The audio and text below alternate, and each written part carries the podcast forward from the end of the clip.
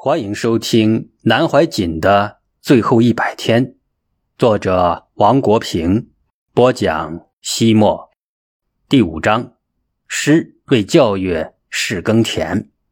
郭校长说：“选取学生主要看家长的价值观，太世故的一概不收。”曾有一位上海来的优等生，被当地报纸评为师大小记者，最终被大学堂劝退。因为他成功心切，又怀疑一切，并将这种情绪波及了其他的孩子。这里的学生还不许用手机、电脑，不看电视。泰老师说，用一次手机折寿一年。泰老师是同学们对男士的尊称。郭校长解释说，比如查虎皮鹦鹉，电脑是点对点，一下子查到了。而查词典要经过什么科、什么目，对同类鸟群也有所了解。学校的教学讲究文武合一、古今合一、中外合一。在书架上，我还看到了英文版的圣经课本。课时虽满，但学生不累。每天中午静定，下午都有体育，周五全天学习做饭和户外活动。假如你问这里的学生今天是什么日子，他不但能回答几月几号，还会说今天是端午或者中秋，应该吃什么，注意什么等传统的养生知识。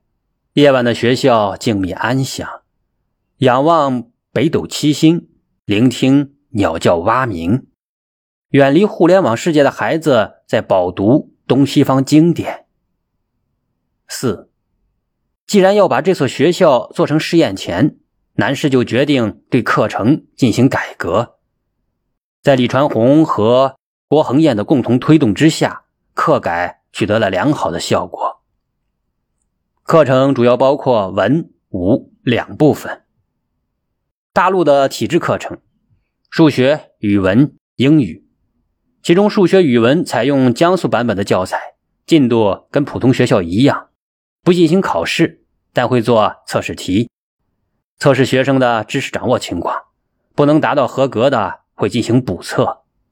英语使用台湾威格小学自己研发出版的教材，教法跟普通学校的英语教学类似，要求记单词、背句子等。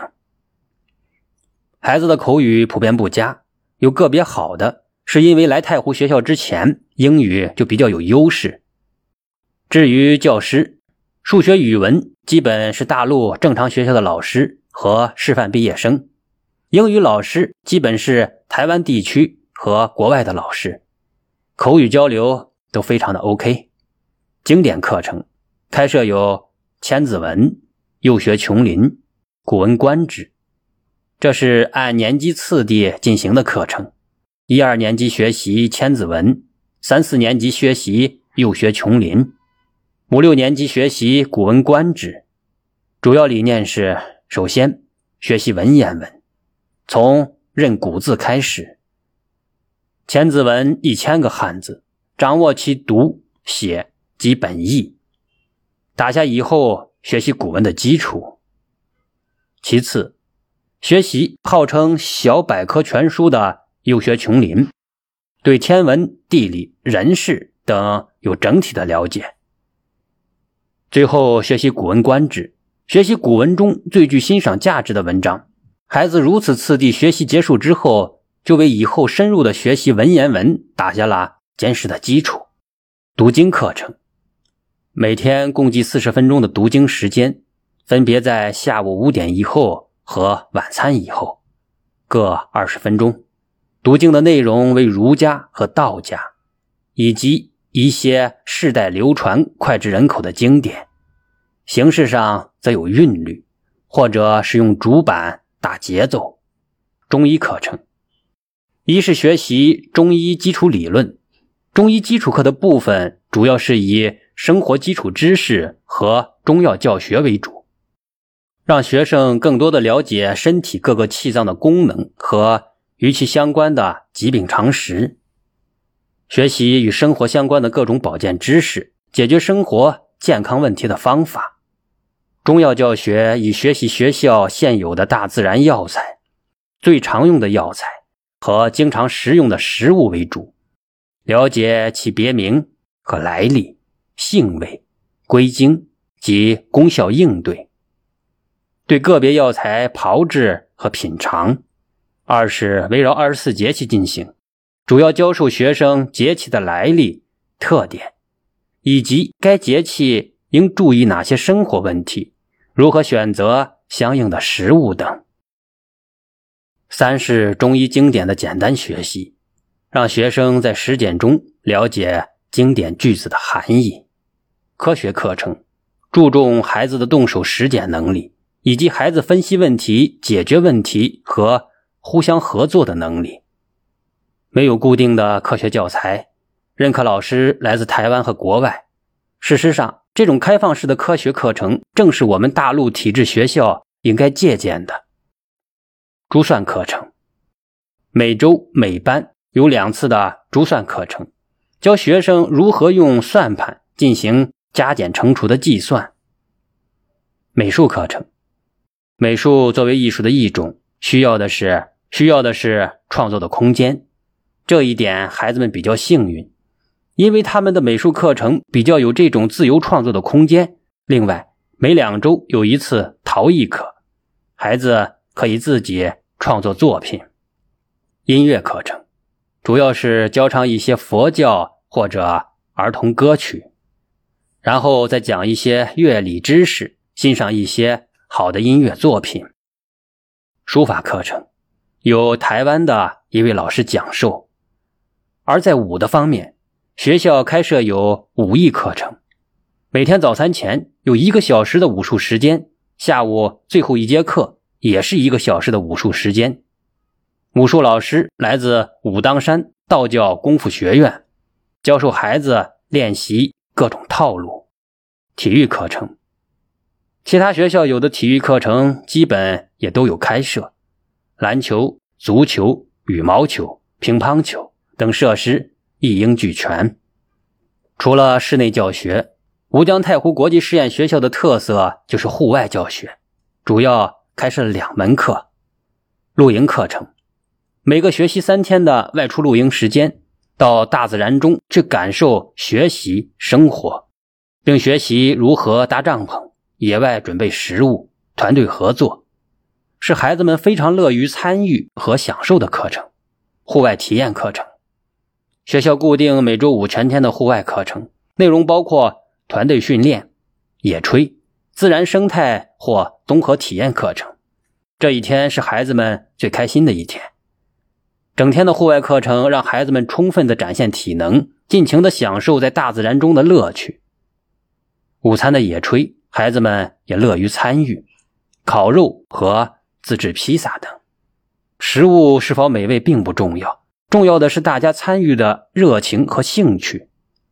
另外，逢双周的周末，孩子比较少的时候，会带孩子到森林中进行野外生存学习，让他们在野外自己捡柴火、打灶台、做简单的饭菜。孩子们也非常的喜欢这样的活动。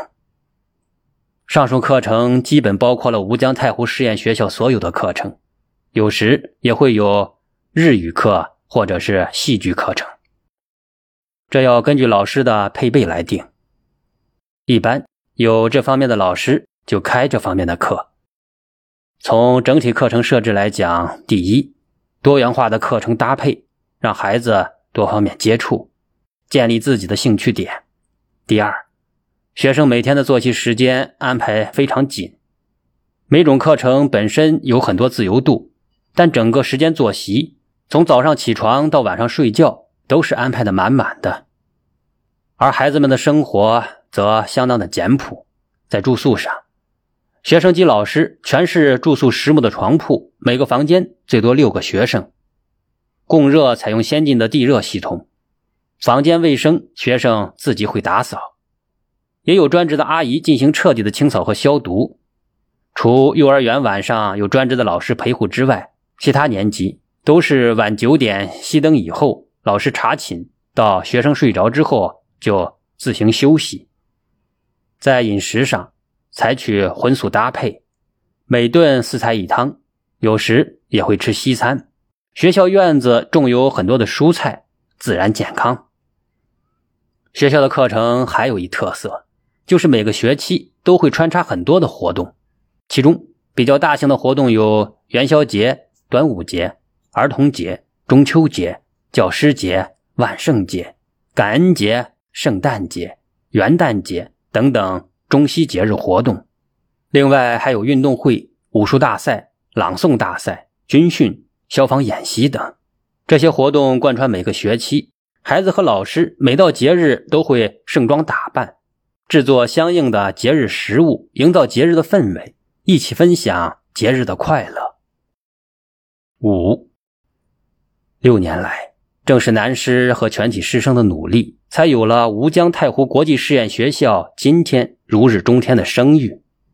前不久毕业的首个毕业班，正是这块教育试验田里长出来的第一批禾苗。三分之一的学生考入了国际学校，三分之二的学生回归了传统的中学。因为我来的时候稍晚，刚好错过了毕业典礼。南师说：“你虽然晚来了几天，但是没有关系，我们拍有视频，你可以抽空看看。”